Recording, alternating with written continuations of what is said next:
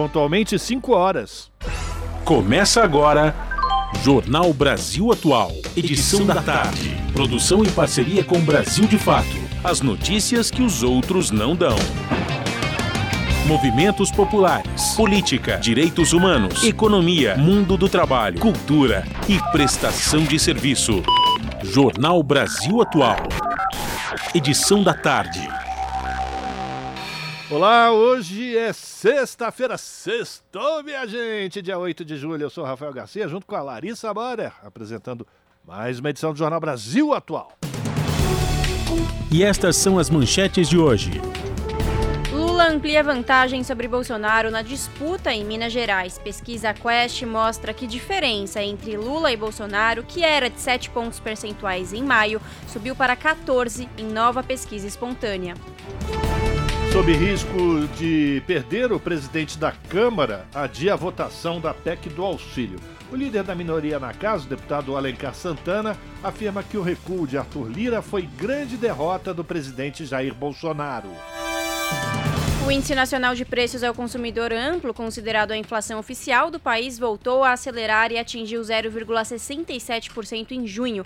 O IPCA já acumula alta de 5,49% no ano e 11,89% em 12 meses. Preço médio que o trabalhador brasileiro desembolsa para almoçar fora de casa é de R$ 40,64. Esse valor cresceu 17,4% em relação ao período pré-pandemia em 2019. PEC do piso da enfermagem tem votação na Câmara adiada para a próxima semana. Medida que busca dar segurança jurídica ao projeto de lei que estipula os valores salariais mínimos para o segmento de enfermagem seria avaliada ontem pelos deputados. Polícia Federal prende suspeito de ser o mandante dos assassinatos do indigenista brasileiro Bruno Pereira e do jornalista inglês Don Phillips. Rubens Vilar Coelho, conhecido como Colômbia, é apontado como chefe de uma quadrilha de pesca ilegal na região da terra indígena Vale do Javari. Estudo do INPE mostra que o desmatamento na floresta amazônica brasileira atingiu um recorde nos primeiros seis meses do ano. De janeiro a junho, foram mais de 3.900 quilômetros quadrados desmatados na região, uma área três vezes maior que o município do Rio de Janeiro. Tribunal de Apelação de Londres autorizou nesta sexta-feira o prosseguimento na Justiça do Reino Unido do processo contra a mineradora anglo-australiana BH Billington, responsável pelo rompimento da barragem do Fundão em Mariana, Minas Gerais, há quase sete anos. Ex-primeiro-ministro japonês Shinzo Abe é assassinado a tiros durante um evento de campanha para eleições parlamentares na cidade de Nara, no oeste do Japão. São 5 horas 3 minutos, horário de Brasília. Participe do Jornal Brasil Atual, edição da tarde, por meio dos nossos canais nas redes sociais. No Facebook, facebook.com barra Rádio Brasil Atual. No Instagram, arroba Rádio Brasil Atual. No Twitter, arroba RA Brasil Atual. Se você preferir o WhatsApp, anota o número 11 96893 7672. Você está ouvindo? Jornal Brasil Atual, edição da tarde. Uma parceria com Brasil de Fato. Na Rádio Brasil Atual. Tempo e temperatura. Sextou! A tarde desta sexta-feira aqui na capital paulista é de tempo parcialmente nublado e o ventinho tá mais gelado. Neste momento, os termômetros marcam 22 graus. Mais um dia seco, sem previsão de chuva. Tempo firme e gelado. A temperatura na madrugada fica na casa dos 14 graus. Sexta-feira, pouco nublada na região do ABC Paulista. Neste momento, 20 graus com ventinho mais gelado. Em Santo André, São Bernardo do Campo e São Caetano do Sul, o período da noite e da madrugada será de tempo firme, sem chance de chuva e a temperatura fica na casa dos 14 graus. Em Mogi das Cruzes, o final da tarde desta sexta-feira é de tempo nublado e, igualmente nas outras regiões, o ventinho já está mais gelado, agora 20 graus. Na região de Mogi não tem previsão de chuva. Durante a madrugada, a temperatura fica na casa dos 13 graus. E em Sorocaba, interior de São Paulo, a tarde desta sexta-feira também está parcialmente nublada. Neste momento, 24 graus. Em Sorocaba não tem previsão de chuva. Os períodos da noite e madrugada serão de céu limpo e temperatura mais baixa, na casa dos 17 graus. Logo mais eu volto para falar como fica o tempo neste final de semana. Na Rádio Brasil Atual, está na hora de dar o serviço. 5 horas e 5 minutos, trânsito aqui na capital de São Paulo, no final da tarde desta sexta-feira. A CET informa que neste momento são 43 quilômetros de ruas e avenidas com trânsito congestionado aqui na cidade. A pior região no momento é a Zona Leste, apresentando 16 quilômetros de lentidão. Depois vem a Zona Norte com 11, a região Sul com 6, região central também 6 quilômetros e a região mais tranquila no final da tarde de hoje é a Zona Oeste, a região Oeste com 4 quilômetros de lentidão. O metrô diz que todas as suas linhas operam normalmente no final da tarde desta sexta. A CPTM diz a mesma coisa para as sete linhas que cruzam a região metropolitana de São Paulo.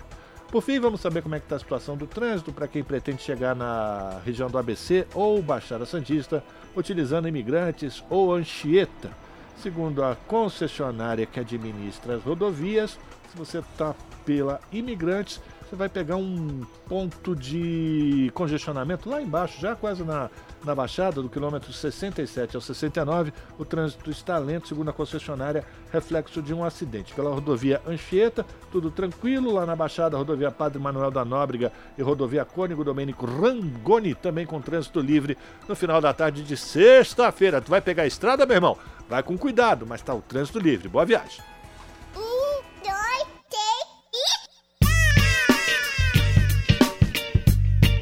Yeah, rapaziada! Aqui quem fala é o DJ1. Eu estou aqui na Rádio Brasil Atual, 98,9 FM, mandando aquele som da pesada para vocês. As notícias que as outras não dão e as músicas que as outras não tocam, você ouve aqui. Se liga no recado, baby! Participe da programação pelo WhatsApp 968937672. 968937672. Muito som da pesada e cheio de groove. É aqui na Rádio Brasil Atual. Fui!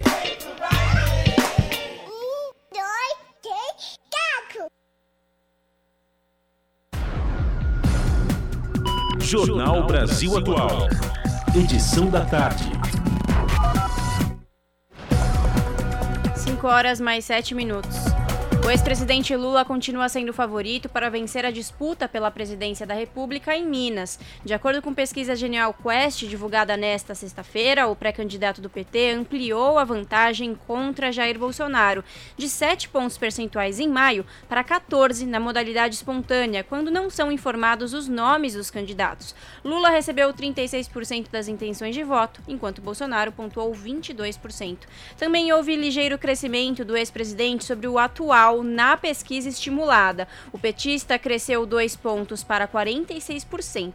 Bolsonaro manteve a pontuação com 28% das intenções de voto. Ciro Gomes aparece em terceiro com 6%, ele é seguido por André Janones com 2% e Simone Tebet e Pablo Marçal, que marcam 1% cada. Indecisos são 7%, o mesmo índice de brancos e nulos. O resultado indica que se as eleições fossem hoje, Lula venceria em Minas Gerais com 50 44,1% dos votos válidos, ante 45,8% dos demais votos válidos, ou seja, 32,9% em Bolsonaro e 12,9% dos demais pré-candidatos. E a Polícia Militar do Rio de Janeiro informou que deteve na noite de ontem o homem infiltrado que arremessou uma bomba caseira feita com garrafa de plástico e explosivo de festa junina ao lado do palco de um ato de pré-campanha do ex-presidente Lula, lá na Cinelândia, no centro do Rio. O homem admitiu ter feito um ataque. Segundo informações do portal G1, ele seria André Stefano Dimitro Alves de Brito, de 55 anos. Ele foi autuado em flagrante por crime de explosão e conduzido ao 5 Distrito Policial. Três testemunhas acompanharam a Polícia Militar na apresentação do suspeito na delegacia. Aos policiais civis, André Stefano admitiu ter jogado a garrafa com explosivo com urina, de acordo com o jornal Folha de São Paulo. Informações da ocorrência indicam que o homem não tem anotações criminais ou mandado de prisão em aberto. O crime de explosão está previsto, contudo, no artigo 251 do Código Penal e consiste em expor a perigo de vida a integridade física ou patrimônio de outrem mediante a explosão, arremesso ou simples colocação de engenho de dinamite ou de substância de efeitos análogos. A pena prevista em caso de condenação é de 3 a 6 anos de prisão, além de multa. Esse é um caso que precisa ser exemplarmente punido para que esses atos não aconteçam mais nesse processo de corrida eleitoral aqui no país. Vamos torcer para que a justiça seja ágil nesse processo. 5 horas mais 10 minutos. Eleitores podem ajudar a fiscalizar e realizar denúncias no Ministério Público Eleitoral em caso de conduta irregular no período de pré-campanha dos partidos. Saiba quais são as regras que os pré-candidatos precisam cumprir neste período do calendário eleitoral e como denunciar com o repórter Douglas Matos. O clima das eleições já tomou conta do país com atos públicos, pesquisas e notícias sobre a corrida eleitoral, mas na verdade a campanha ainda não começou oficialmente. De acordo com o TSE, Tribunal Superior Eleitoral, as campanhas só começam de fato no dia 16 de agosto. Até lá, os interessados a ocuparem as vagas a partir do pleito são denominados pré-candidatos. Isso porque a Justiça Eleitoral ainda não formalizou o registro das candidaturas e, nesse contexto, eles precisam respeitar uma série de regras. As proibições têm o objetivo de manter a igualdade entre as pessoas que disputam cargos eletivos. Na pré-campanha, os políticos podem mencionar as possíveis candidaturas, mas não podem declarar essa candidatura e nem pedir votos antes do período previsto. É possível também conceder entrevistas e participar de programas e debates na televisão, no rádio e na internet, desde que não seja feito pedido de votos. Encontros, seminários e congressos em ambientes fechados e custeados pelo partido político são permitidos no período. A realização de prévias partidárias também está liberada.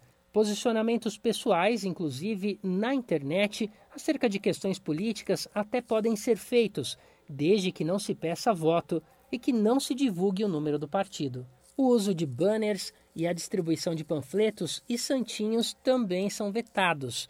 Outdoors estão proibidos em qualquer momento da campanha, já que o tamanho máximo do material gráfico permitido por lei agora é de 50 por 40 centímetros. Carreatas, motociatas e comícios são proibidos no período até 16 de agosto. Showmícios para divulgar candidaturas realizados de forma presencial ou online também não serão permitidos nem no período de campanha. Se alguma conduta irregular for identificada, os eleitores podem auxiliar na fiscalização do processo eleitoral, fazendo a denúncia nas centrais de atendimento do Ministério Público Eleitoral. A Justiça só pode processar e julgar os envolvidos depois que forem apresentadas as representações pelo Ministério Público. Havendo descumprimento das regras de divulgação da pré-candidatura, os responsáveis podem ser sujeitos ao pagamento de uma multa de até 25 mil reais ou equivalente ao custo da propaganda, caso seja maior. No caso dos outdoors, os partidos políticos, federações, coligações, candidatos e até mesmo a empresa responsável por instalar o material podem pagar uma multa de até 15 mil reais por cada infração cometida. De São Paulo, da Rádio Brasil de Fato, com reportagem de Mariana Lemos. Locução: Douglas Matos. São 5 horas e 13 minutos e a Presidência da República solicitou oficialmente ao Ministério da Educação que recebesse um dos pastores ligados a Jair Bolsonaro e suspeitos de atuar em um esquema de corrupção no governo. A mensagem foi enviada em janeiro de 2021 e partiu do gabinete do então ministro da Casa Civil, general Walter Braga Neto, que agora é cotado para ser vice na chapa à reeleição de Bolsonaro. Segundo informações do jornal Folha de São Paulo, o e-mail do gabinete de Braga Neto contém uma solicitação de audiência em nome do pastor Arilton Moura para que a pasta avaliasse a pertinência em atender. O texto ainda cobra retorno sobre as providências adotadas pelo Ministério. As mensagens reforçam as suspeitas de respaldo do Planalto para a atuação desses pastores, peças centrais no balcão de negócios do Ministério da Educação. Os pastores Arilton Moura e Gilmar Santos negociavam desde o início de 2021 a liberação de recursos federais da educação com prefeitos, mesmo sem cargo no governo. Questionados, MEC, Planalto e ministro da Casa Civil não responderam aos questionamentos da imprensa. 5 horas 14 minutos.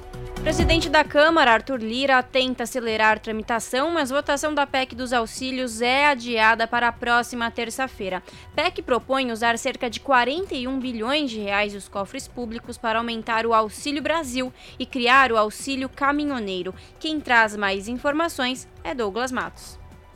A Câmara dos Deputados adiou a votação em plenário da proposta de emenda constitucional 1/2022, chamada de PEC dos Auxílios. O presidente da Casa, Arthur Lira, do PP, tomou a decisão momentos antes de encerrar de forma abrupta a sessão desta quinta-feira, que também tinha como ponto de pauta a votação de outra PEC, a que trata sobre o piso nacional da enfermagem. As duas propostas voltam então à pauta na próxima terça-feira, dia 12. O adiamento frustra, em parte, os planos do governo do presidente Jair Bolsonaro, pré-candidato à reeleição, e que pretendia votar a proposta ainda nesta quinta-feira. A PEC propõe usar cerca de 41 bilhões de reais dos cofres públicos para aumentar o Auxílio Brasil e também criar o auxílio caminhoneiro meses antes do pleito, o que é proibido pela legislação em vigor. A PEC dos auxílios prevê o gasto de 26 bilhões de reais para aumentar o valor do Auxílio Brasil dos atuais 400 para 600 reais, isso até o final do ano. Também prevê o aumento do Vale Gás e também prevê, além da criação do auxílio caminhoneiro, o auxílio taxista, além de outras medidas. De São Paulo, da Rádio Brasil de Fato, com reportagem de Vinícius Kochinski. Locução: Douglas Matos. Jornal da Rádio Brasil Atual, vamos conversar com Eduardo Marete, que é repórter do portal da Rede Brasil Atual. Marete, bem-vindo, boa tarde, tudo bem? Boa tarde, Larissa. Boa tarde, ouvintes. Tudo bem, né? Sexta-feira é sempre melhor, né, Larissa? É verdade. Marete, qual é o destaque do portal da Rede Brasil Atual que você traz hoje para os ouvintes do jornal? Então, Larissa, é a questão da chamada PEC da emergência, do estado de emergência, PEC kamikaze ou PEC do desespero, né? Tem muitos nomes para essa PEC. Eu nunca vi uma PEC com tanto nome, né? É um apelido, né? Mas o fato é que ela é a PEC que institui um monte de, de benefícios sociais em ano eleitoral, que seria em tese proibido pela legislação, né? mas o governo aí introduziu o estado de emergência, mudando a Constituição, inclusive, e agora uh, todos esses benefícios aí, como ampliação do, do, do Auxílio Brasil, enfim. É, benefício para caminhoneiro, para taxista, entre outros, né? tudo isso foi, foi legalizado por uma manobra legal do governo e parlamentar. Então, é isso. É, eu, eu, eu não sei, Larissa, se você lembra da PEC do fim do mundo, uhum. que as pessoas chamaram aquela PEC do teto de gastos, né, de PEC do fim do mundo, porque era uma coisa apocalíptica, né, assim, para muitos setores da sociedade, mas também é, com saúde e educação, né? mas também porque causou um, inferno na discussão entre a oposição e o governo na época Michel Temer, né? Mas eu acho que PEC do fim do mundo é mais adequado para essa PEC aqui, viu? Porque até pelo que a gente já conversou na semana passada, né, uma, uma proposta que é, banaliza né, mudanças da Constituição, como você trocar de roupa. Ah, vou mudar, vou trocar essa camisa aqui que eu não gostei da camisa. É a mesma coisa, né, uma emenda constitucional a cada dia, quase, assim, falando é, hiperbolicamente, mas assim, muda-se a Constituição como troca-se de roupa, né? Mas essa PEC, é, ela ela foi rejeitada ontem em tese, não foi rejeitada porque não houve votação. Foi rejeitada o, a, o, o time, né? O presidente Arthur Lira da Câmara dos Deputados de uma hora para outra, para surpresa até da oposição, né? Ele anunciou que não ia colocar em votação, embora já tivesse até anunciado minutos antes. Falou, não, vou, vou agora votar. Daí ele conversou ali com os deputados só que de repente ele ficou olhando no monitor e falou: "Não, é, eu vou, não vou arriscar essa PEC, né? E vou suspender vamos voltar na semana que vem". Foi o que todo mundo ficou ali, ninguém acreditou na hora, né? Foi uma coisa muito Eu depois até conversei com o Alencar Santana, o líder da minoria, o deputado Alencar Santana, que falou que foi uma grande derrota para o governo, né? É, esse adiamento é, e o, o, Lira disse que não queria arriscar porque o quórum era baixo, né? O quórum era de 427 deputados no momento ali e de 513 que tem a Câmara dos Deputados, mas é, como a, a proposta de emenda à Constituição precisa de 308 votos, três três quintos do plenário ali total, né? E então o Arthur Lira disse que era arriscado colocar em votação e perder, né? Exatamente. E, mas é isso, né, Marete? Isso já foi. A gente já trouxe isso, já foi conversado semana passada. Essa tensão continua. Primeiro, porque é isso, não há dúvidas de que o Bolsonaro está se segurando nessa medida, né? Por enquanto, o que a gente sabe é a única carta na manga que ele tem.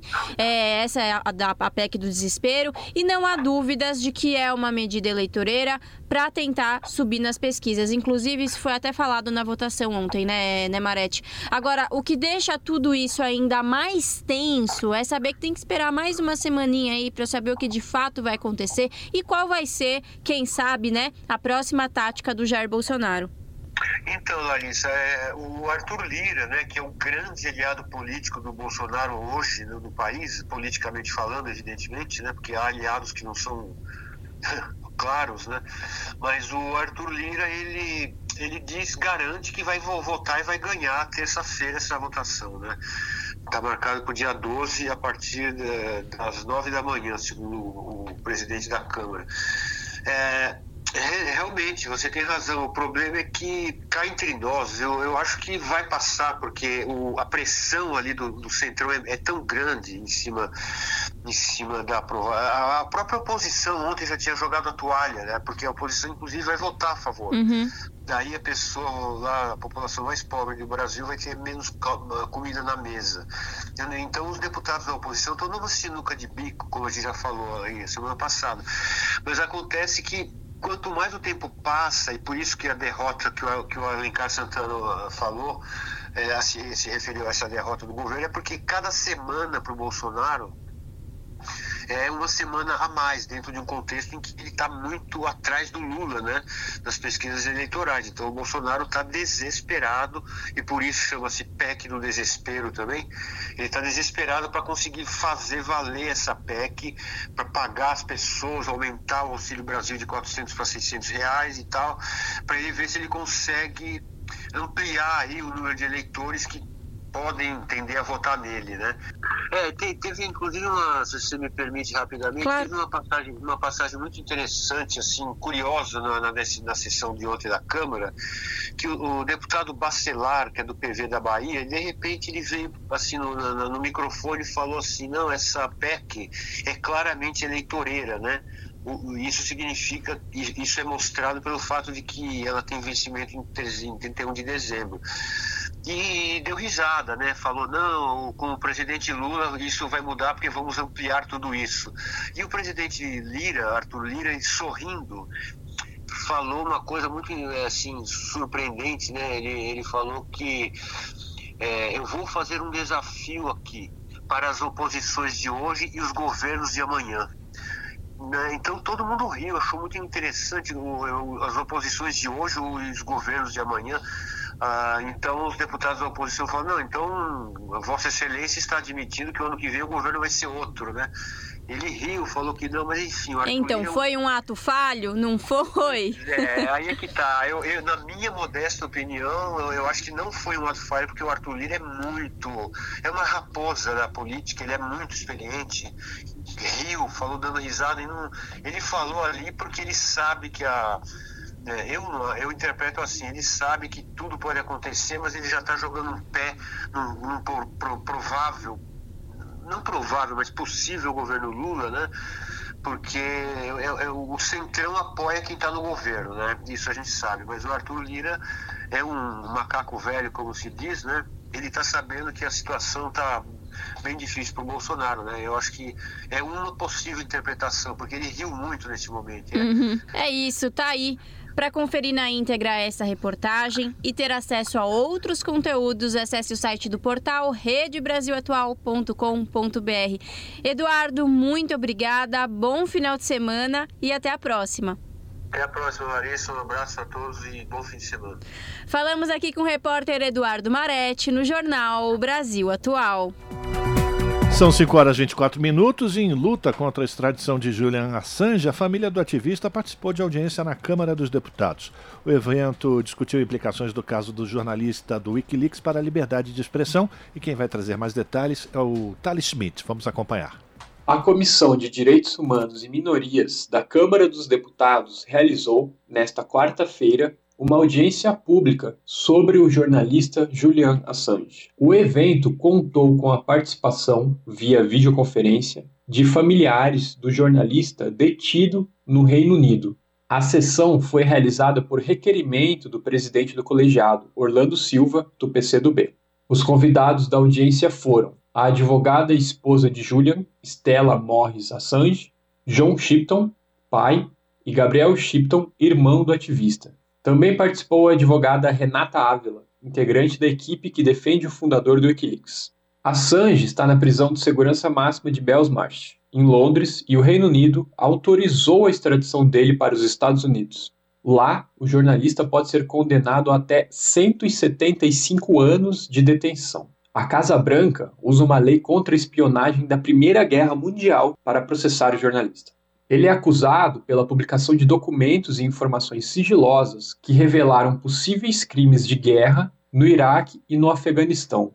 Na audiência pública do parlamento brasileiro, a esposa e advogada Stella Morris Assange afirmou que a maior ameaça à vida do marido é o silêncio ao redor da situação. Ainda segundo ela, se trata de um caso político contra o jornalista que divulgou informações vergonhosas para o governo estadunidense. Stella informou que Assange chegou a ficar seis meses sem ver os advogados e está em uma cela solitária. Orlando Silva, por sua vez, classificou o caso de Assange como um ataque à liberdade de imprensa. O deputado afirmou que enviará uma representação ao governo britânico para defender a absolvição do jornalista. De São Paulo, da Rádio Brasil de Fato, Thales Schmidt. 5 horas mais 26 minutos. O ex-primeiro-ministro japonês Shinzo Abe morreu nesta sexta-feira após ser baleado durante um evento de campanha para eleições parlamentares na cidade de Nara, no oeste do Japão. Shinzo Abe, de 67 anos, foi atacado por volta das 11h30, horário local, 23 horas e 30 minutos desta quinta-feira, no horário de Brasília. Ele foi o primeiro-ministro da história do Japão com o mandato mais longevo do país. Conservador, Abe deixou o cargo em agosto de 2020 por motivos de saúde. Segundo o Hospital Universitário de Nara, para onde ele foi levado de helicóptero, o ex-premier tinha dois ferimentos profundos, um deles no coração e já chegou ao local sem sinais vitais. O assassinato de Shinzo Abe chocou o país, onde mortes por armas de fogo são muito raras. Um suspeito de 40 anos foi detido e uma espingarda de fabricação caseira foi apreendida. A polícia encontrou ainda materiais que se assemelham a explosivos na casa do suspeito. Segundo a imprensa japonesa, o atirador é um ex-integrante da Marinha do Japão. Brasil Atual. 5 horas 28 minutos e o secretário-geral da Organização das Nações Unidas, Antônio Guterres, enviou condolências à família do ex-primeiro-ministro e ao povo e ao governo do Japão após ser informado do assassinato de Shinzo Abe nesta sexta-feira. Quem traz mais informações é Mônica Grayley. O líder das Nações Unidas, Antônio Guterres, afirmou que está profundamente triste com a morte do ex-primeiro-ministro do Japão, Shinzo Abe, anunciada nesta sexta-feira. Segundo agências de notícias, Abe foi baleado durante um comício na cidade de Nara, no Japão. O ex-chefe de governo participava de uma campanha de um candidato ao parlamento quando foi atacado a tiros pelas costas. O suspeito foi apreendido por pessoas que estavam no evento. Em sua conta oficial numa rede social, Guterres contou que teve o privilégio de conhecer Shinzo Abe por vários anos. O secretário-geral disse que sempre vai se lembrar do companheirismo cordial do político e do compromisso que o japonês tinha com o multilateralismo.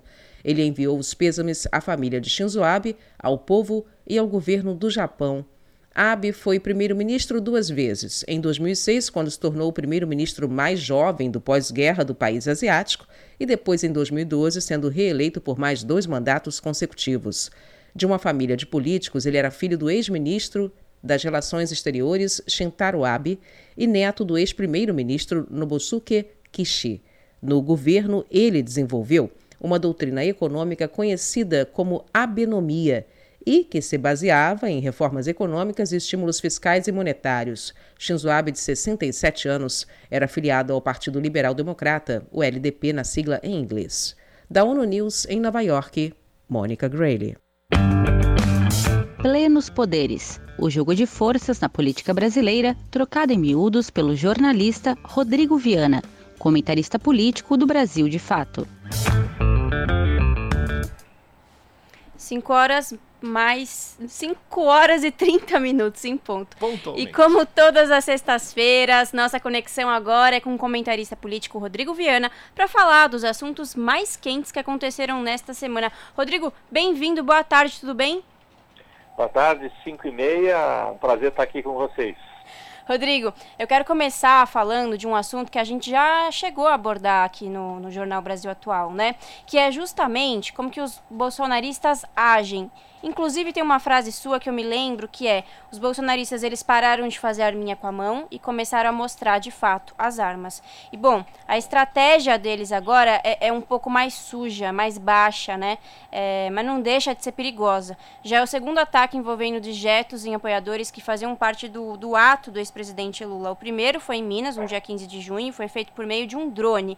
Este de ontem foi mais sério, pois uma bomba caseira explodiu no meio do ato no centro do Rio de Janeiro. Rodrigo, essas ameaças, esses ataques, é um blefe ou um perigo real? Até que ponto a gente deve se preocupar? Olha, é um, é um perigo real, mas a gente não deve entrar na pilha dos bolsonaristas, porque a tática do Bolsonaro e dos militares, eu sempre coloco os militares como corresponsáveis por essa baderna institucional que a gente vive no Brasil.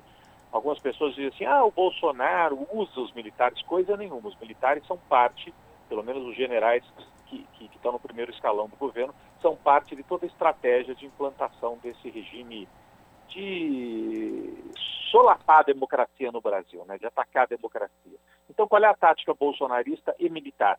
Espalhar o medo. Então, eles atacam as instituições.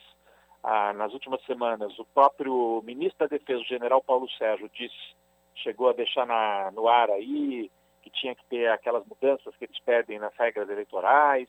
O Braga Neto, que é um golpista, foi a um encontro com, com empresários e teria dito que ou aceitam as mudanças nas regras eleitorais ou não vai ter eleição, que é golpe, golpe militar. Ah, e o Bolsonaro, ontem e hoje, gente, ele fez ameaças muito sérias, ameaças muito sérias, dizendo assim, vocês sabem o que nós temos que fazer é, daqui até a eleição, né? deixando no ar que há uma, uma, uma tática aí de de tumulto, de embaralhar o jogo, porque ele está atrás nas pesquisas e bem atrás.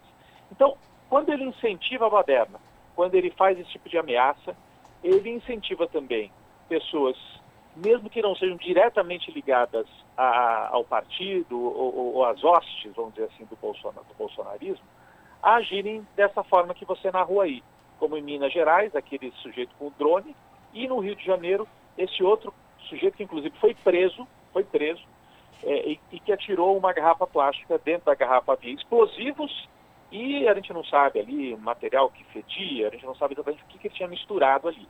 Mas tinha explosivo. Explodiu do lado de, de algumas pessoas que estavam no comício do Lula.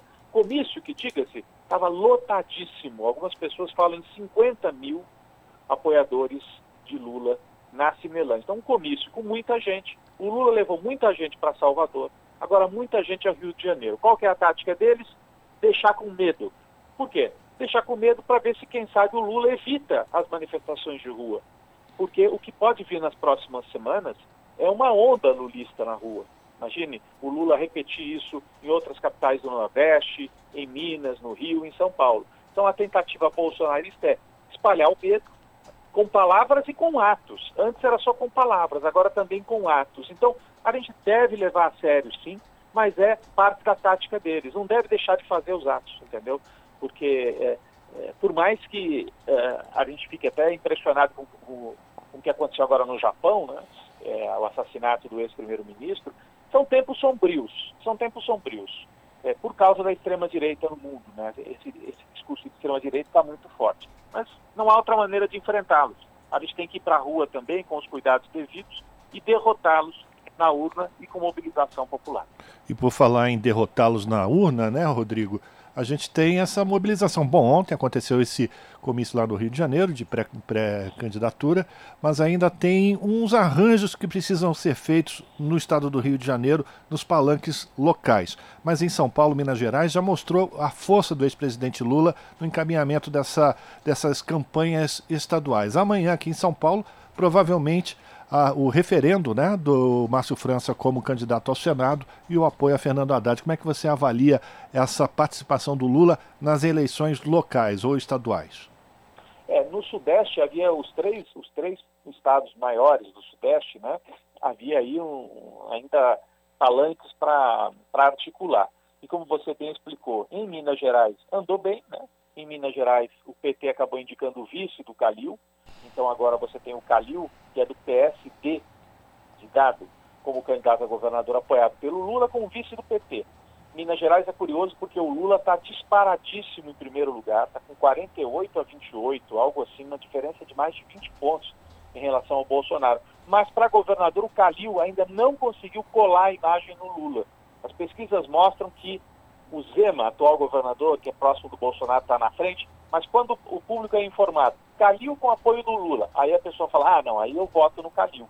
Então, a campanha, a dificuldade do Calil é fazer essa conexão, até porque ele não é do PT, vai ter essa dificuldade. Eu acho até que ele demorou demais, né? O, o Calil e o PSD fizeram muita onda para fechar esse acordo e talvez paguem o preço por isso. Mas dá tempo, faltam três meses ainda, e o palanque agora está arrumado, está tá azeitado e tal. Em São Paulo, o Márcio França, como você falou também, Rafa, já abriu mão da candidatura a governador, ele que é do PSB, do Partido Socialista, e vai ser o candidato a senador na chapa do Haddad. Então, Haddad governador, Márcio França senador, uma chapa muito forte, os dois favoritos. Haddad em primeiro para governador, Márcio França em primeiro para o Senado. O que falta é, é acertar a vice do Haddad. O pessoal está reivindicando esse lugar na chapa e tem gente no PT achando melhor uma, um, um, nome, talvez uma mulher é, é, do interior que possa levantar o Haddad é, também no interior, onde ele tem menos apoio.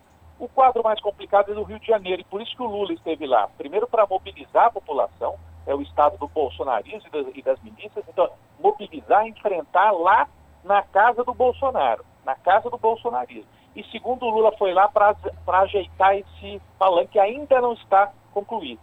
Por quê? Candidato a governador é o Freixo, mas para o Senado tem dois disputando. O André Ceciliano, que é do PT, o acordo era esse, Freixo governador e o PT, o PT indicaria os candidatos a senador, mas o Molon, que é do PSB, quer ser candidato também ao Senado. Então tem essa disputa acontecendo lá no Rio de Janeiro, desarrumando um pouco o jogo. E tem uma outra coisa no Rio, que é até boa né, para o Lula, que é o seguinte, o candidato PDT a governador, que é o Rodrigo Neves, está dizendo que em vez de apoiar o Ciro, quer apoiar o Lula.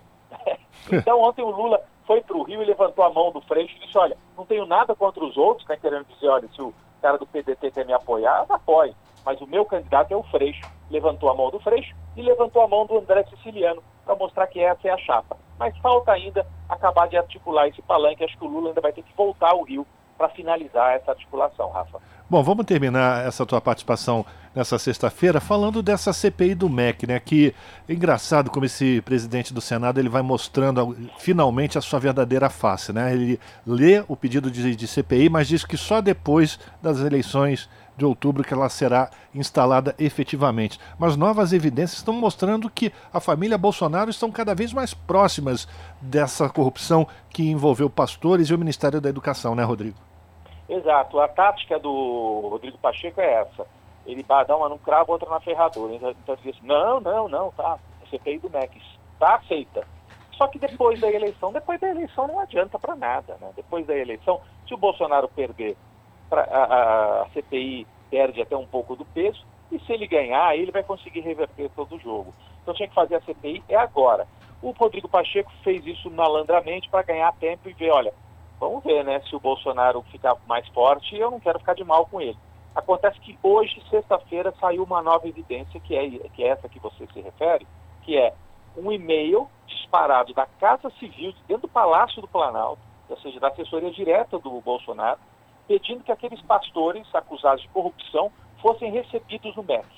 Então, mostra que o Palácio tinha interesse direto nesse arranjo, nesse esquemão entre os pastores e o então ministro Milton Ribeiro, tudo leva a crer um esquema corrupto de desvio de dinheiro, de colocar recursos para projetos que interessavam mais a igreja evangélica do que a, o interesse dos estudantes e dos pais de alunos pelo Brasil. Então, isso faz com que aumente a pressão para instalar a CPI. Tem prova de que o Palácio tem é, participação nisso, então tem que fazer a CPI. Vamos ver se será suficiente para reverter essa decisão do Pacheco de empurrar com a barriga para depois da eleição, Rafa. E lembrando que o Braga Neto, que é o, o ministro da Casa Civil agora, Sim. é o virtual é, candidato a vice-presidente do Bolsonaro na chapa, né? Exatamente. Então envolveria é, é, é essa nova nesta sexta-feira envolveria diretamente o general Braga Neto e possível vice de Bolsonaro no esquema de corrupção do MEC. Tem que investigar, tem que abrir a CPI. Agradecer a participação do Rodrigo Viana, comentarista político do Brasil de Fato, que participa todas as sextas-feiras aqui do Jornal Brasil Atual, fazendo uma avaliação, uma análise dos principais fatos da política durante a semana. Rodrigo, obrigado pela tua participação, um abraço para você, bom final de semana. Sexta-feira que vem, juntos mais uma vez. Valeu, gente, ótimo final de semana, a gente se vê. Conversamos com Rodrigo Viana, aqui no Jornal Brasil Atual. Plenos poderes. O jogo de forças na política brasileira, trocado em miúdos pelo jornalista Rodrigo Viana, comentarista político do Brasil de Fato. 5 horas mais 40 minutos. O Índice Nacional de Preços ao Consumidor Amplo, o IPCA, considerado a inflação oficial do país, voltou a acelerar e atingiu 0,67% em junho. O percentual é maior que o registrado em maio, quando ficou em 0,47%, e também superior ao resultado de junho de 2021, que foi de 0,53%. O IPCA já acumula alta de 5,49% no ano e 11,89% em 12 meses. Os dados foram divulgados nesta sexta-feira pelo Instituto Brasileiro de Geografia e Estatística. De acordo com o IBGE, três itens se destacaram no mês passado e alavancaram o IPCA: planos de saúde, leite longa-vida e passagens aéreas. 5 horas e 41 minutos e o preço médio que o trabalhador brasileiro desembolsa para almoçar fora de casa é de R$ 40,64. Esse valor para comer na rua cresceu 17,4% em relação ao período pré-pandemia de 2019. Os dados são da ABBT, a Associação Brasileira das Empresas de Benefício ao Trabalhador, que realizou um estudo entre fevereiro e abril deste ano em 51 municípios, mais o Distrito Federal. Então é importante que a gente fique atento que esse valor, inclusive, pode estar defasado, hein? Mas quem traz as informações é o repórter Gabriel Brum. A pesquisa foi feita em restaurantes, lanchonetes e padarias, que aceitam vale-refeição e usou como critério a definição do Programa de Alimentação do Trabalhador, prato principal de 500 gramas, bebida, sobremesa, mais o cafezinho. Também foram considerados os preços de quatro categorias de refeição, desde o comercial, considerado mais barato, até o la carte, mais caro. A região mais cara para se comer fora de casa é a Sudeste, com preço médio de R$ 42,83. A mais barata é o Centro-Oeste, R$ 34,20. Entre as capitais, São Luís é a mais cara do país para se fazer uma refeição completa, 51 reais. A capital maranhense é seguida por Rio de Janeiro, Florianópolis e Aracaju, onde os custos giram em torno de R$ 47 e 46 reais. Já a capital mais barata para se comer na rua é Goiânia, cerca de 27 reais. Segundo Jéssica Cirur, diretora executiva da associação, há dois fatores principais para a diferença tão grande de preços entre as cidades. Em primeiro lugar, o período de lockdown, que fez com que muitos estabelecimentos tivessem que fechar as portas, e segundo, pela distância dos centros produtores de proteínas, vegetais, legumes, verduras, etc. Segundo a pesquisa da ABBT, essa variação de preços por cidade reflete as diferenças de custos da cadeia de distribuição e de restaurantes, como gás de cozinha, energia elétrica, além do frete para o transporte de alimentos. A diretora executiva da associação argumenta que os restaurantes estão evitando repassar o aumento de custos para os clientes. Ela lembra que o IPCA, Índice de Preços ao Consumidor, para alimentação fora do lar ficou em 6,6% no último ano enquanto o custo para a alimentação em casa cresceu 16,1%. O que os restaurantes e outros similares estão fazendo é enxugando ao máximo os custos e também apertando as margens. Então, eles estão absorvendo grande parte da inflação. Algumas capitais, porém, sofrem mais o impacto da inflação, como São Paulo. Na capital paulista, o custo da cesta básica superou o salário mínimo nacional e ficou em R$ 1.226,10 em maio, segundo o Procon. Da Rádio Nacional em São Luís, Gabriel Correa. 5 horas mais 44 minutos. Debatedoras criticam medida provisória que prevê o uso do FGTS para financiar creches. Quem traz as informações é a repórter Emanuele Brasil. Debatedores criticaram a medida provisória que estimula a geração de empregos para mulheres e jovens e audiência pública na Comissão da Defesa dos Direitos da Mulher da Câmara dos Deputados. A principal crítica em relação ao texto enviado pelo Poder Executivo é sobre o reembolso por despesas com creche via recursos do FGTS.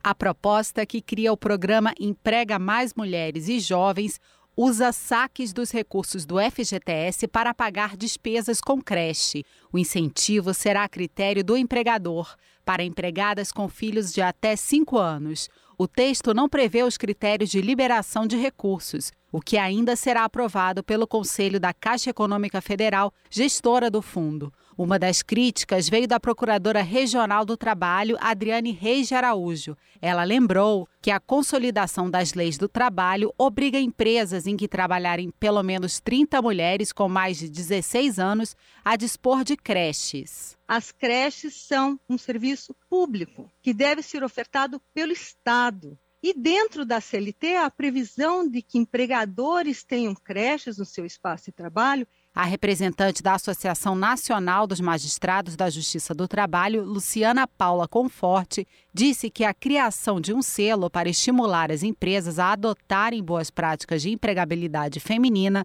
não garante proteção contra assédio moral e sexual. Temos que prestar atenção na qualidade dessas vagas de trabalho para que as mulheres não sejam vítimas de violência e assédio, principalmente diante das denúncias recentes em empresas públicas federais. Já a deputada Bia Kisses, do PL do Distrito Federal, defendeu a criação do selo previsto na MP. Essa medida provisória, o que ela fomenta com o selo é trabalhar exatamente na transformação cultural, para que as empresas percebam que esse selo acaba atraindo tudo o olhar de simpatia da sociedade para aquela empresa, e isso acaba afetando até na questão mesmo do lucro. Diante das críticas, a representante do Ministério do Trabalho, Glenda Cruz Correia, reforçou que a MP inova ao disciplinar por lei o reembolso à creche que hoje já é previsto em portaria da pasta,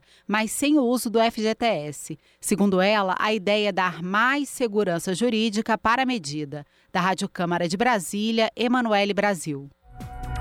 5 horas e 47 minutos e dados publicados hoje pela Anfávia, que é a Associação Nacional dos Fabricantes de Veículos Automotivos, apontam que no mês de junho a produção no país chegou a quase 204 mil unidades, superando a marca de 200 mil pela segunda vez no ano.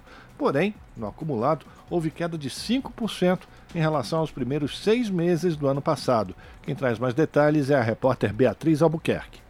O presidente da Anfávia, Márcio de Lima Leite, explicou que muitos fatores impactaram o fornecimento de insumos e a logística global do setor, como a crise dos semicondutores, a guerra na Ucrânia e os lockdowns na China causados pela nova onda de Covid-19. Mas Márcio destaca que o cenário ainda é positivo. Há uma expectativa em torno de seis meses para voltar à normalidade e isso muitas vezes acaba as montadoras trazendo seus produtos e também fornecedores por frete aéreo e outras alternativas para minimizar o impacto. Mas, de uma forma geral, é um cenário tendo em vista, dadas as circunstâncias que temos enfrentado, é um cenário bastante positivo. A falta de oferta teve reflexo direto no número de licenciamentos, que em junho registrou queda de quase 5% em relação a maio e de 2,4% sobre junho de 2021. Descontado o feriado prolongado de Corpus Christi, a média mensal de vendas se manteve em 8.500 unidades, mesmo valor de maio. No acumulado do semestre, a redução foi de 14,5%. De acordo com a Anfávia, essa queda no país é um fenômeno global, com números muito semelhantes aos dos principais mercados mundiais. A boa notícia do semestre foi a recuperação das exportações, com 246 mil unidades vendidas para fora do país. Destaque para o mês de junho, que registrou o melhor resultado mensal desde agosto de 2018. O crescimento sobre o primeiro semestre de 2021 chegou a 23%. Da Rádio Nacional em Brasília, Beatriz Albuquerque. 5 horas mais 49 minutos.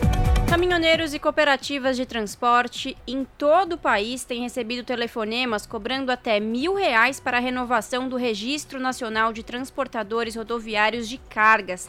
A Agência Nacional de Transportes Terrestres alerta que isso é um golpe. As informações com o repórter Vitor Ribeiro.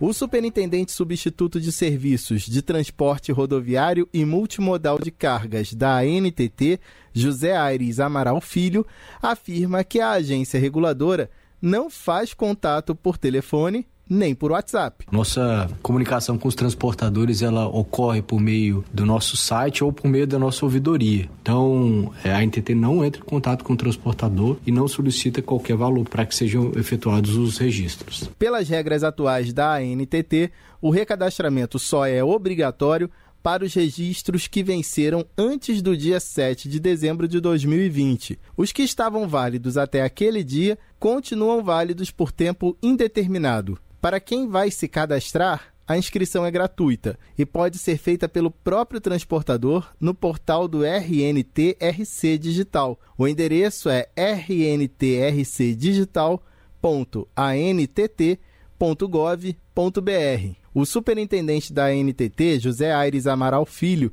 acrescenta que as entidades conveniadas podem cobrar uma taxa para fazer o registro. As entidades que atuam em cooperação com o NTT, elas podem sim cobrar, mas existe uma relação dessas entidades que tem um acordo de cooperação, existe uma relação dos pontos de atendimento e é possível acessar no site da agência. A página da ANTT na internet fica no endereço gov.br/ANTT.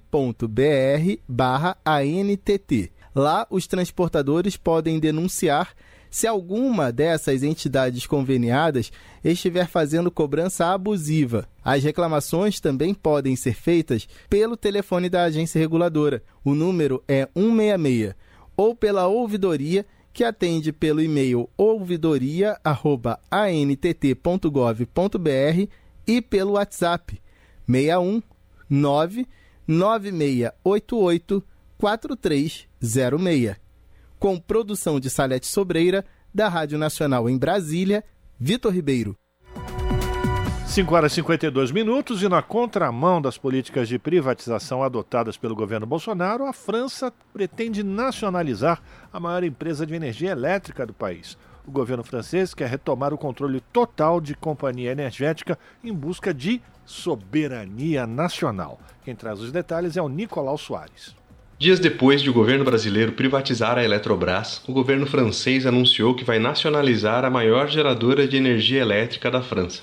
Enquanto a gestão Bolsonaro se desfaz da maior companhia elétrica da América Latina, a França ruma no sentido completamente oposto para garantir soberania. O governo do país europeu já detém 84% das ações da companhia, ou seja, é o sócio controlador. Ainda assim, quer ter 100% do capital da EDF.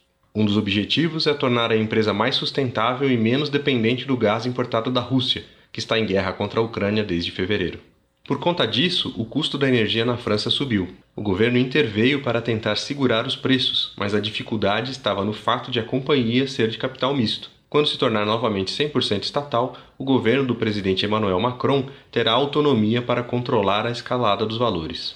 Neste momento, para recomprar a parte das ações da EDF nas mãos de investidores privados, o governo francês terá de gastar cerca de 5 bilhões de euros. Já o governo brasileiro recebeu cerca de 30 bilhões de reais para se desfazer do controle da Eletrobras, privatizada no mês passado.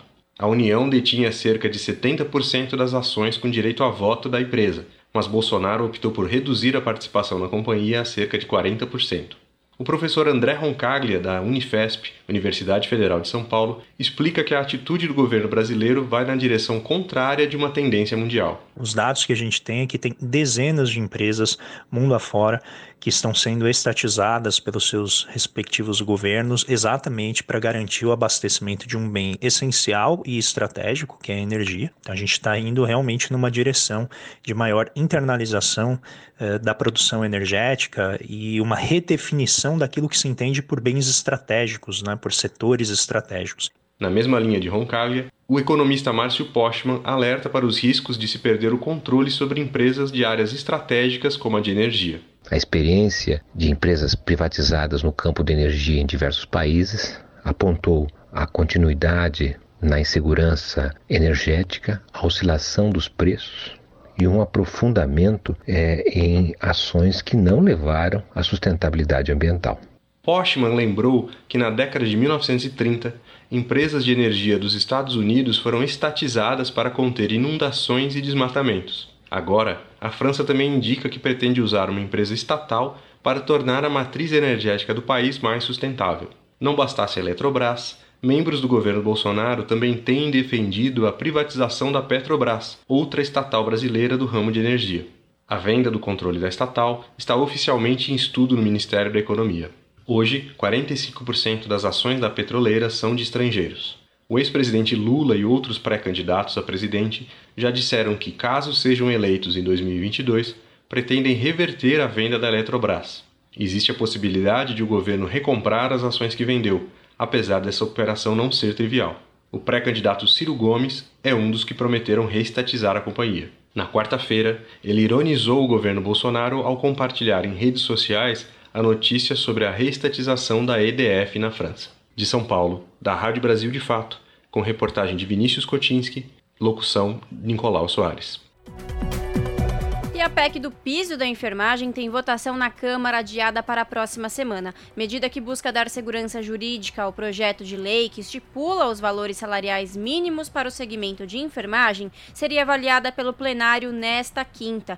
De Brasília, as informações com a repórter Cristiane Sampaio foi adiada para a próxima terça-feira, dia 12, a votação da proposta de emenda constitucional número 11 no plenário da Câmara. A PEC trata do piso da enfermagem e busca dar segurança jurídica ao projeto de lei 2564, que estipula os valores salariais mínimos para o segmento. A PEC tinha sido aprovada mais cedo pela manhã na comissão especial que discute o tema na casa e estava na pauta do plenário para ser votada na noite desta quinta, mas o presidente presidente Arthur Lira, do PP, decidiu encerrar a sessão antes do previsto e anunciou a apreciação da matéria para a semana que vem. O texto é alvo de grande expectativa por parte da categoria, que desde o final dos anos 2000 pressiona o Congresso Nacional pela aprovação do piso. A pauta ganhou os holofotes durante a pandemia e tem contado com amplo apoio nas duas casas legislativas, onde o PL 2564 já foi aprovado e aguarda envio para a sanção presidencial. Ele será encaminhado ao Palácio do Planalto após a promulgação da PEC. No Congresso, somente o Partido Novo tem demonstrado oposição à matéria.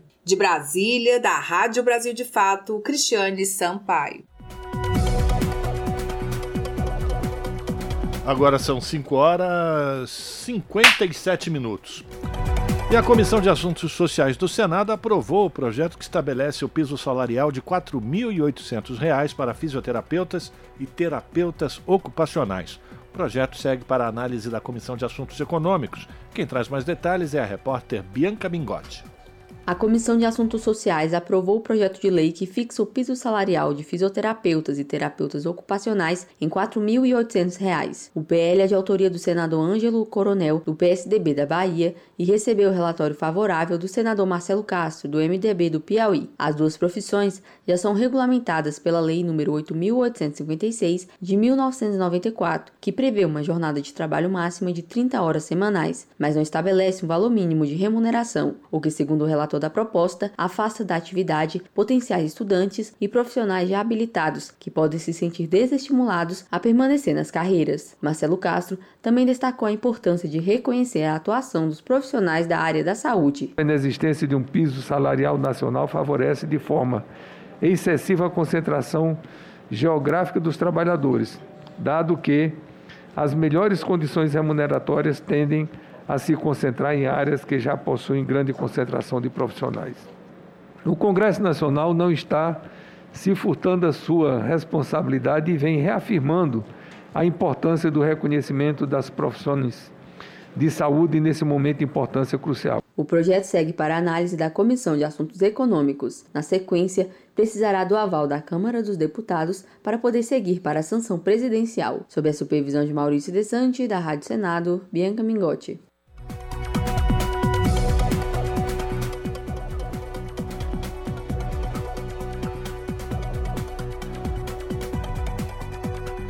Se você gosta do nosso jornalismo independente e quer rever nossas entrevistas e reportagens, acesse o canal da Rádio Brasil Atual no YouTube. Nosso endereço é youtube.com/barra Rádio Brasil Atual. Ajude a nossa voz ser cada vez mais forte e ir cada vez mais longe. Inscreva-se em nossos canais, curta e compartilhe o conteúdo Rádio Brasil Atual e TVT. Rádio Brasil Atual e TVT. Compromisso com a notícia, compromisso com a democracia, compromisso com você. Rádio Brasil Atual. Para sugestões e comentários, entre em contato conosco por e-mail redação@jornalbrasilatual.com.br ou WhatsApp DDD 11 96893 7672. Acompanhe a nossa programação também pelo site redebrasilatual.com.br.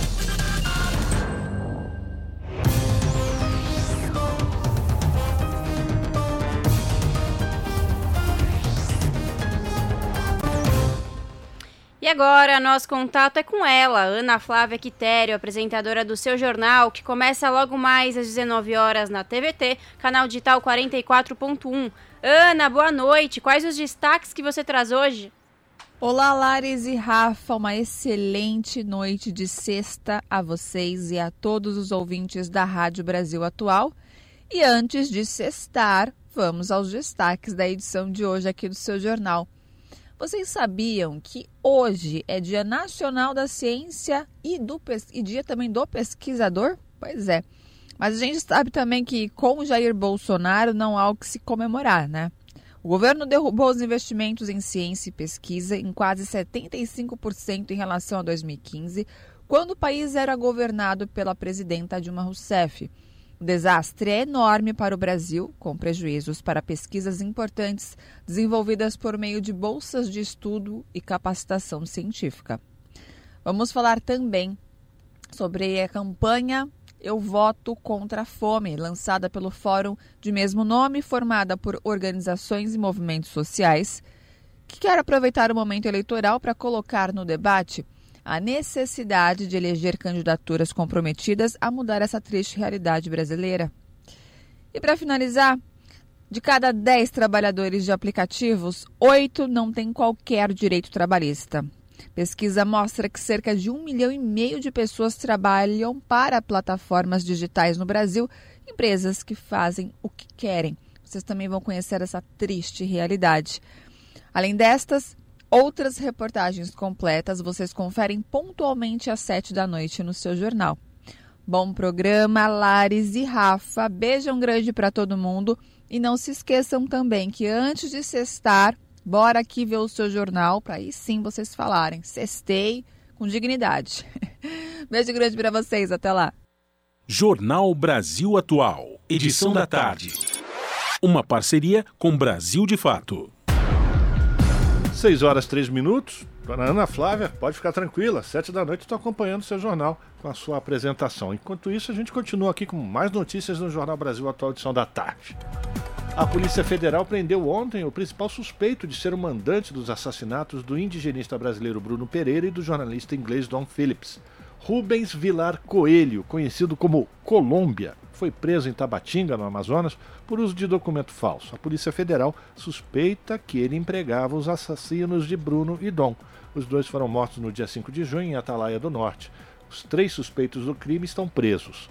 Colômbia é suspeito de chefiar uma quadrilha de pesca ilegal na região da terra indígena Vale do Javari, que tem parte do território dentro da cidade de Atalaia do Norte. Fontes da Polícia Federal afirmam ainda que Jefferson da Silva Lima, os irmãos Amarildo e Ozenei da Costa de Oliveira são os suspeitos de envolvimento nas mortes do indigenista e do jornalista, e os cinco indiciados na ocultação dos cadáveres seriam empregados do Colômbia, né? Como o motivo dos assassinatos seria a represália de pescadores ilegais contra o trabalho de fiscalização de Bruno em terras indígenas, a Justiça Estadual declinou da competência e passou o caso para a Justiça Federal.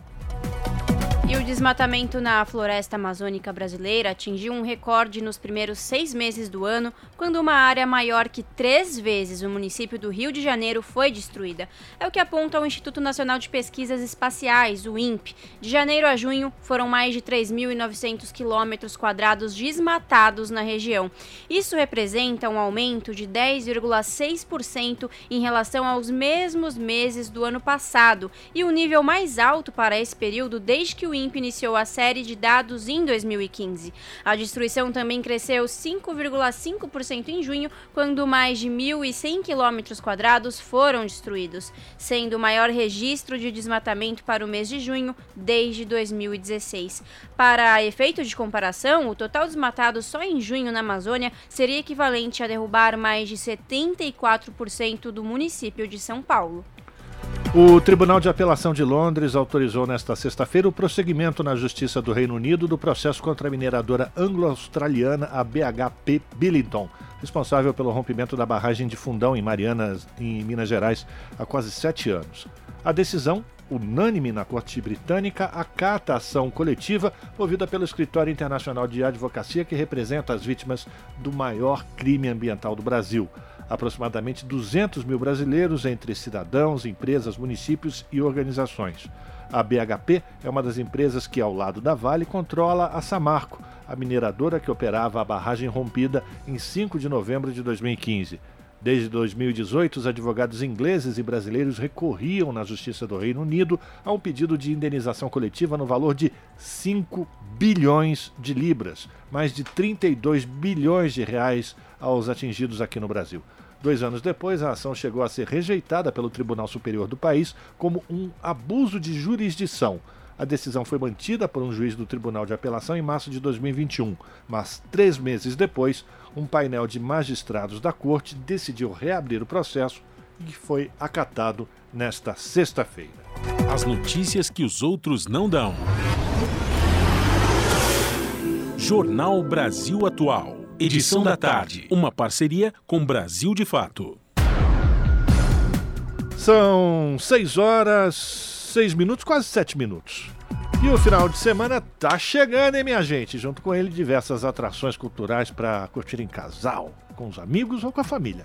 É claro, sempre lembrando de manter os cuidados básicos para se proteger do coronavírus, como o uso de máscaras que cubram nariz e boca e a higienização das mãos confira algumas dicas de eventos culturais que acontecem neste final de semana na cidade de São Paulo com ela, Larissa Borer.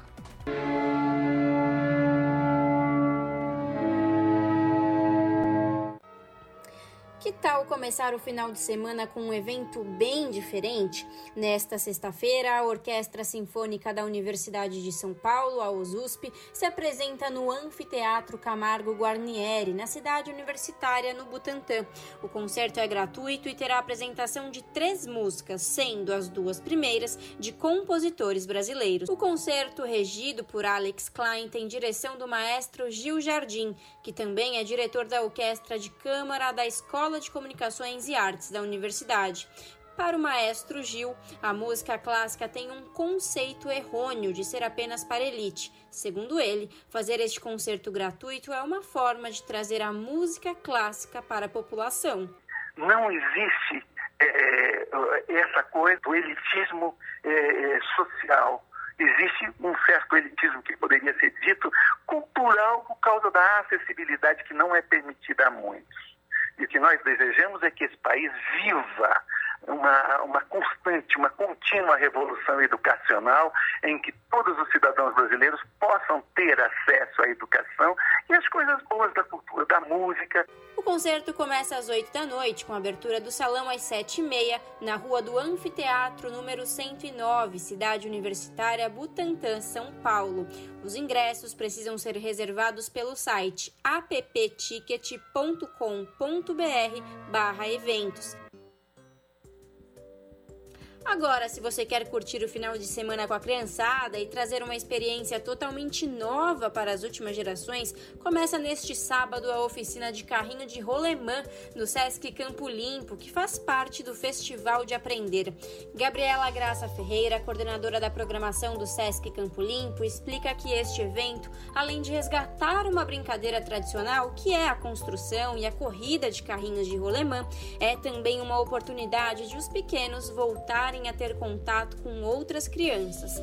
E aí a proposta é que a, as crianças, com seus responsáveis, né, façam juntos. Então tem uma proposta também de intergeracional, né, de você conversar com a pessoa mais velha, né, e aí e a pessoa mais velha contar como era essa brincadeira, ou contar como o avô falava dessa brincadeira, e aí ao mesmo tempo que vai conversando, explicando para a criança, vai fazendo junto o carrinho de rolemã. Então as famílias aprendem a montar o seu próprio carrinho. Né? Então também tem uma parte do aprendizado de você saber mexer com a ferramenta, de saber mexer com a madeira, de saber mexer com os encaixes, né? Com as borboletas, né? Que fazem o encaixe das peças, entender como que é cada peça, né, do carrinho. Importante a gente trazer também o analógico, porque hoje a gente sabe que a geração mais nova está muito no digital, que é bacana, mas que fica pouco tempo, talvez, numa atividade que é de ferramenta de construção, ao ar livre, né? E trazer um pouco pro, pro analógico, pro presencial, pro olho no olho, é, que a gente acha bem importante, principalmente nesse momento que a gente ficou muito tempo em isolamento social devido à pandemia, que ainda está muito forte, né? Mas agora a gente pode sair um pouco com a vacina, então ter esse momento de, de sair, de olhar, de interagir. E no final da atividade, é, as famílias vão poder testar o carrinho de rolemã. Então vai ter um circuito aqui no Sesc Campo Limpo, é, montado pelos oficineiros, em que as famílias vão poder testar, né, com, com as crianças, a fazer esse circuito com o carrinho de rolemã. Então é uma parte prática, né?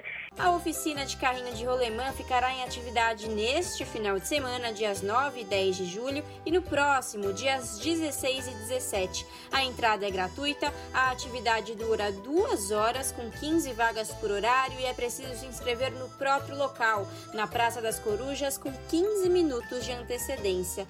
E no domingão, às 4 da tarde, também no Sesc Campo Limpo, haverá contação de história com o grupo Manauí sobre o Curupira. O músico Leandro Pfeiffer, junto com a contadora de histórias Tatiane Zalar, levam ao público a história da personagem que é oriunda da cultura tupi-guarani. Para Leandro, é muito importante para as crianças conhecerem não somente as criaturas folclóricas da cultura popular nacional, mas também para elas entenderem o significado de cuidar e proteger o meio ambiente e conhecer mais sobre os povos originários. Essa história, especialmente, a gente quis trazer de que muitos dos personagens que são tidos como folclore brasileiro são de origem tupi. É, e o Curupira, além da questão histórica, da referência histórica, né, ele ter ser esse personagem simbólico da cultura tupi, ele também tem a simbologia do protetor da floresta, né? Então meio que a gente une essa referência dos povos originários com que está implícito a, a, referência ao cuidado com a terra, né? Então a gente tenta também enfatizar para as crianças nas histórias essa questão do, dos cuidado, dos seres encantados que cuidam da, da mãe terra, né? O curupira ele tem esse papel também, né? A gente brinca que as crianças trazem os adultos para eles se divertir, né? O Sesc Campo Limpo fica na rua Nossa Senhora do Bom Conselho, número 120, Campo Limpo, São Paulo. Lembrando que todos os eventos recomendam o uso de máscaras cobrindo boca e nariz e a higienização das mãos. Larissa Borer, Rádio Brasil Atual e TVT.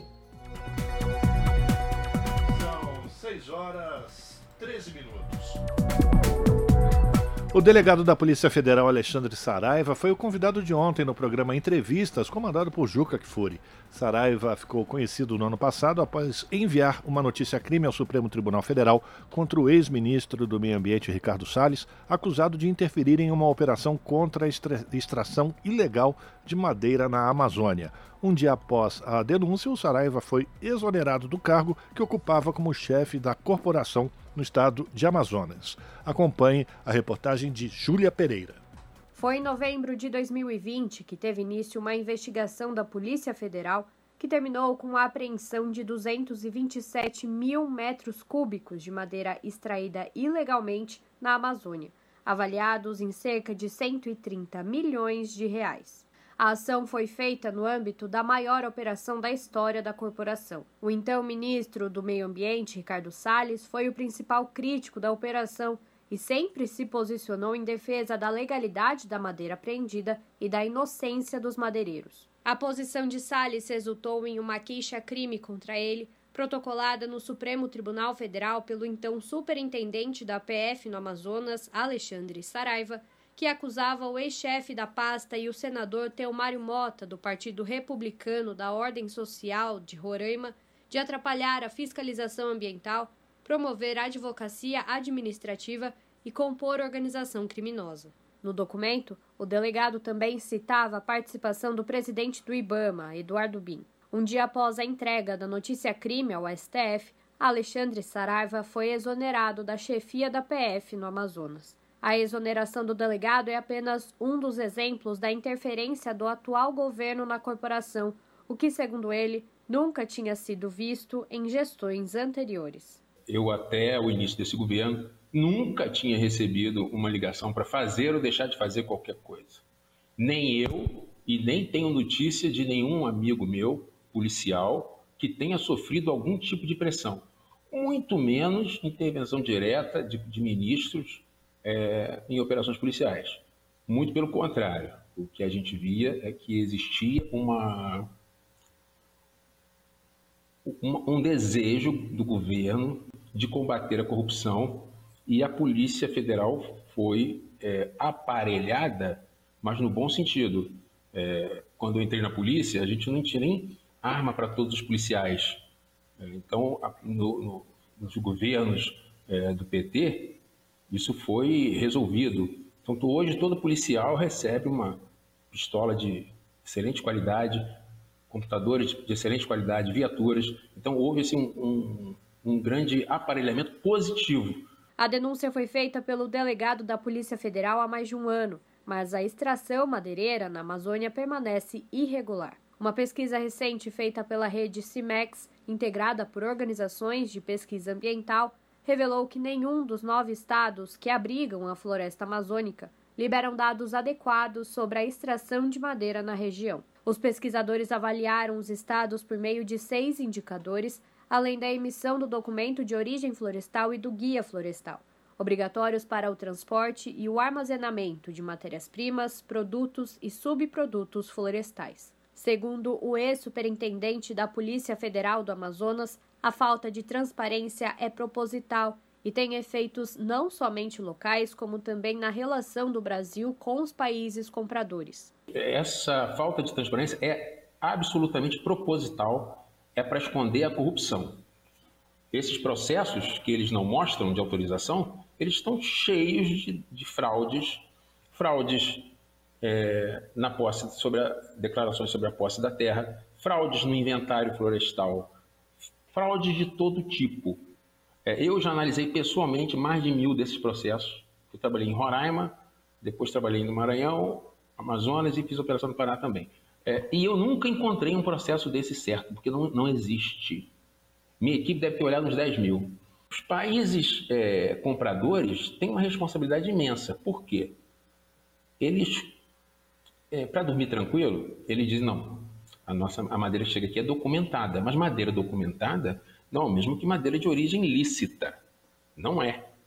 Né? Eu dou sempre o exemplo do, do, sujeito que tem uma loja de automóveis roubados, que são roubados ou furtados, e ele consegue um esquema lá no Detran que ele coloca um documento naquele carro, e aí ele vende. Na madeira é a mesma coisa, precisa ter um esquema no órgão estadual para poder exportar, para conseguir o DOP, senão ele não exporta.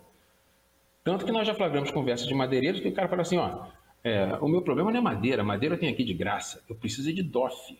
Em março deste ano, o delegado Alexandre Saraiva se filiou ao PSB, o Partido Socialista Brasileiro, e anunciou sua pré-candidatura a deputado federal pelo Rio de Janeiro. Ele admite o receio das retaliações que poderá sofrer no Congresso Nacional caso eleito, por apontar o elo entre parlamentares e criminosos na região amazônica. A convivência vai ser duríssima duríssima. Eu estou indo é, por obrigação cívica, eu estou indo porque eu não corro de briga. É, eu, e eu estou pagando a língua, tá, Juca? Estou pagando a língua é. porque eu sempre critiquei policial que entrava para a política.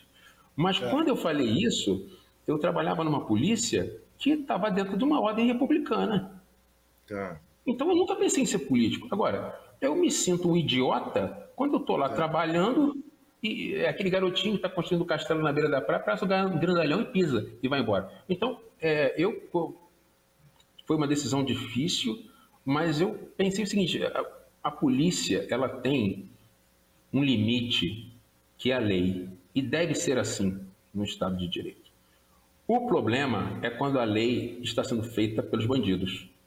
E aí, o que, que o policial faz? Claro. Ele tem que ir lá onde estão os bandidos e combatê-los lá.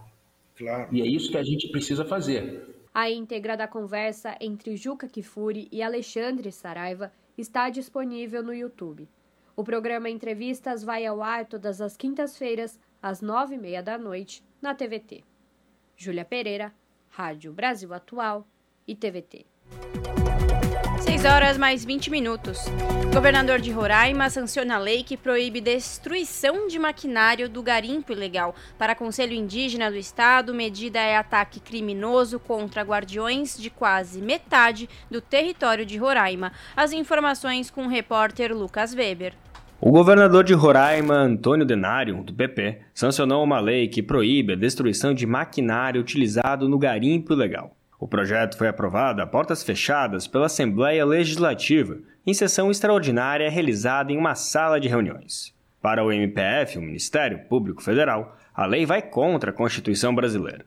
Em três artigos curtos, o texto não diz se a restrição é válida para todo o território de Roraima ou apenas para as áreas sob gestão estadual. O Estado abriga a terra indígena Yanomami, a maior extensão do país, onde metade das aldeias sofre prejuízos provocados pelo garimpo ilegal. No Brasil, todas as terras indígenas são patrimônio da União. Procurado pelo Brasil de Fato, o autor do projeto, o deputado Jorge Melo, do Podemos, afirmou que a proibição só é válida para territórios estaduais. Apesar de ser um dos maiores polos de produção de ouro do país, Roraima não tem nenhum garimpo legalizado. Isso porque todos os pontos de extração ilegal do minério ficam dentro de áreas protegidas, principalmente na terra indígena Yanomami. Em nota, o Conselho Indígena de Roraima manifestou repúdio pela medida. A entidade classificou a lei como um ataque criminoso e inconstitucional aos povos indígenas por parte do governador Denário e da Assembleia Legislativa. O Conselho ressaltou que os povos indígenas são guardiões de quase metade da extensão territorial de Roraima que também abriga a terra indígena Raposa Serra do Sol, a 13ª maior do Brasil. No estado, empresários do garimpo investem quantias milionárias em escavadeiras de grande porte e aeronaves que fazem o transporte de insumos até áreas exploradas ilegalmente. Um deles é Rodrigo Cataratas, pré-candidato a deputado federal, que já teve aviões apreendidos pela Polícia Federal. Cataratas é líder do movimento Garimpo Legal, que defende publicamente a prática em Roraima. Mesmo atuando fora da lei, os empresários do setor passaram a defender publicamente o garimpo, sem medo de retaliação por parte do poder público. Organizados politicamente e pressionando parlamentares, os garimpeiros de Roraima já haviam obtido outra vitória em 2021. Na época, o governador do estado sancionou um projeto que legalizava a atividade. A lei, porém, foi anulada pelo STF meses depois da sanção. Segundo o Ministério Público Federal, a destruição do maquinário do garimpo é fundamental para coibir a atividade predatória, além de ter sido validada pelo Supremo e ser prevista em lei federal. Por isso, não poderia ser contestada por legislação estadual. De São Paulo, da Rádio Brasil de Fato, com reportagem de Murilo Pajola, no Amazonas, locução Lucas Weber. São 6 horas e 23 minutos e um estudo aponta a conexão entre mudanças climáticas e os temporais que afetam o Nordeste cálculo feito pela ONG WWA usou a comparação entre dados atuais e simulação de mundo pré-industrial. De Brasília, quem vai trazer mais informações é Alex Mirkan. Mais de 25 mil pessoas ficaram desabrigadas e 133 morreram. Muitas casas inundaram ou deslizaram barranco abaixo. Algumas tristes consequências dos temporais que caíram em parte do Nordeste, especialmente Pernambuco, entre o fim de maio e o início de junho. Os dados constam em estudo do World Weather Attribution. A empreitada contou com cientistas de Brasil, Reino Unido, Holanda, França e Estados Unidos para responder a seguinte pergunta: Essa catástrofe teria acontecido da mesma forma se o planeta não tivesse aquecido 1,2 graus centígrado por interferência humana? O pesquisador Lincoln Alves, do Instituto Nacional de Pesquisas, o INPE, comenta o processo. Quando a gente analisou é, o clima, a, variabilidade natural comparado com as ações antrópicas, as emissões dos gases de efeito estufa, o, a, o desmatamento, a gente é, conseguiu é, quantificar né, e dizer que, de fato, esse evento, apesar de ter sido raro, ele se tornou aí, ou teve uma chance de ser mais em torno de 20% mais intenso com a mudança do clima. O recorte feito pelos pesquisadores não inclui dados sobre as fortes chuvas que atingiram Pernambuco e também Alagoas e Rio Grande do Norte nos primeiros dias de julho, mas considerou que, historicamente, a região convive com uma urbanização desordenada às margens dos rios e encostas, além da miséria e do abandono das populações mais vulneráveis. Alexandre Corbelli, pesquisador do Grantham Institute, na Universidade Imperial de Londres, menciona algumas características. Coisas como expansão urbana em, em áreas de risco, de deslizamento, de enchentes, é um dos fatores que ampliam ah, os impactos de, de, chuvas e inundações, deslizamentos também, construções que são não necessariamente feitas com todos os padrões de, de segurança e pioram ainda a situação. Também tem um problema de drenagem, que, que às vezes é insuficiente em certos, em, certos, em certos bairros, certas regiões. Há outras barreiras para a prevenção de tragédias e redução de prejuízos, como a dificuldade de estabelecer uma comunicação eficiente e ágil com a população, informar procedimentos de evacuação ou mesmo enviar alertas da Defesa Civil sobre as previsões meteorológicas pode salvar vidas, algo que está sendo trabalhado nas redes sociais. A meteorologista Edivânia Pereira dos Santos, da Agência Pernambucana de Águas e Clima, relata os esforços de aproximação. Alguns projetos de lei em tramitação no Congresso Nacional podem alterar o Código Florestal e afrouxar regras para, por exemplo, permitir construções às margens dos rios.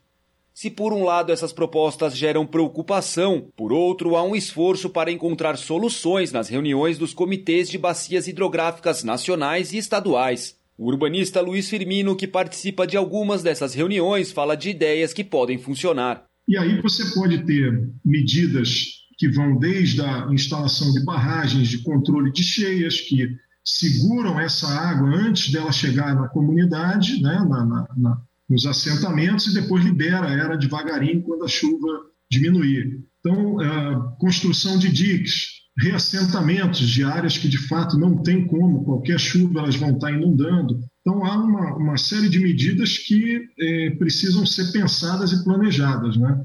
A falta de planejamento, é, em parte, contribui para que esses, esses riscos aumentem muito. De Brasília para a Rádio Brasil de Fato, Alex Mirkan. A pluralidade de ideias e a informação confiável nunca foram tão necessárias. Você que gosta do conteúdo jornalístico produzido pela Rádio Brasil Atual e pela TVT tem uma missão muito importante: dar o seu apoio para que nossa voz continue cada vez mais forte.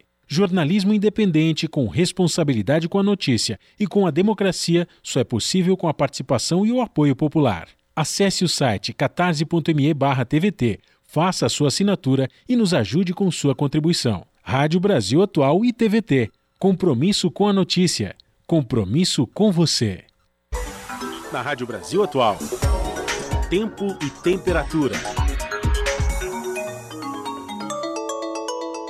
Final de semana aqui na capital paulista será de tempo firme, sem chuva e com predomínio de sol. No sábado, máxima de 26 graus e mínima de 13 graus. E no domingo, máxima de 27 graus e mínima de 13 graus. Nas regiões de Santo André, São Bernardo do Campo e São Caetano do Sul, final de semana de sol. Os dois dias serão ensolarados, com temperatura mais alta e sem previsão de chuva. Sabadão, máxima de 25 graus e mínima de 13 graus. E domingo, máxima de 26 graus graus e mínima de 13 graus. Mesma coisa no final de semana em Mogi das Cruzes. Dias de sol, sem previsão de chuva. No sábado, a temperatura não sobe muito, com máxima de 24 graus e mínima de 11 graus. No domingo, a temperatura já dá uma subida com máxima de 26 graus e mínima de 12 graus. E em Sorocaba, região do interior de São Paulo, o final de semana também será ensolarado, sem chance de chuva e a temperatura sobe. Os dois dias terão a mesma temperatura, com máxima de 27 graus e mínima de 14 graus. Bom final de semana a todos. Não se esqueçam de continuar usando máscara em locais fechados e completar o ciclo vacinal contra a Covid-19. Larissa Borer, Rádio Brasil Atual. Com mais esse recado da Larissa, a gente termina esta edição de sexta-feira do Jornal Brasil Atual, que teve trabalhos técnicos dele, Fábio Balveire. Na produção, a Juliana Almeida, que hoje sai de férias, merecidas férias. Aproveite seu descanso e a gente volta a ter a participação da Juliana aqui no nosso jornal, tanto no nosso jornal como no Jornal da Manhã, a partir do mês de agosto. Boas férias, Juliana, descansa. A produção do Jornal Brasil Atual Edição da Tarde também contou com a Letícia Holanda. E na apresentação, este idoso que vos fala, Rafael Garcia, e a jovem Larissa Borer. Você fica agora com papo com Zé Trajano. Depois tem o seu jornal na TVT e Central do Brasil. A gente volta segunda-feira, 5 da tarde. Gente, bom final de semana, cuidem-se e até lá!